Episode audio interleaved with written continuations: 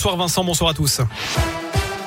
Et à la une du changement, ce 15 février, à partir d'aujourd'hui, le délai pour effectuer sa dose de rappel est ramené à 4 mois au lieu de 7 depuis votre dernière injection ou infection au Covid. 4 millions de Français risquent ainsi de perdre leur passe ce mardi.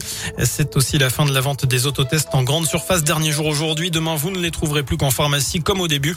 Notez que les détenteurs de faux passes vaccinales sont désormais exemptés de poursuites s'ils se font vacciner et ce, quel que soit le délai.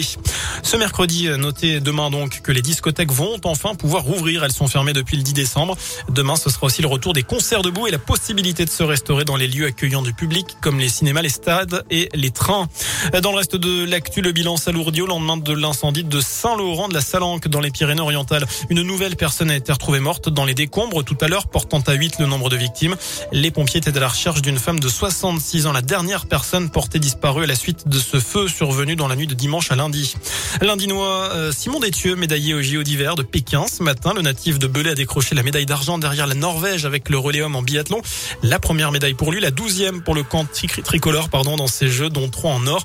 Les filles enchaîneront demain matin. Il y aura aussi du ski alpin la nuit prochaine avec des chances de médaille pour Clément Noël et Alexis Pinturo sur le slalom. Euh, on continue avec les sports et après les Jeux Olympiques, on passe au basket ce soir. Ça vient de démarrer la JL qui reçoit Limoges en huitième de finale de Coupe de France.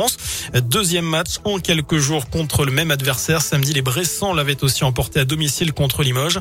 En championnat, cette fois, c'est une rencontre à suivre en direct et en intégralité sur la web radio JL Bourg sur radioscoop.com. Et puis pour être totalement complet dans ce scoop info, on va également évoquer le football, bien évidemment, avec le huitième de finale aller de la Ligue des Champions entre le PSG et le Real Madrid.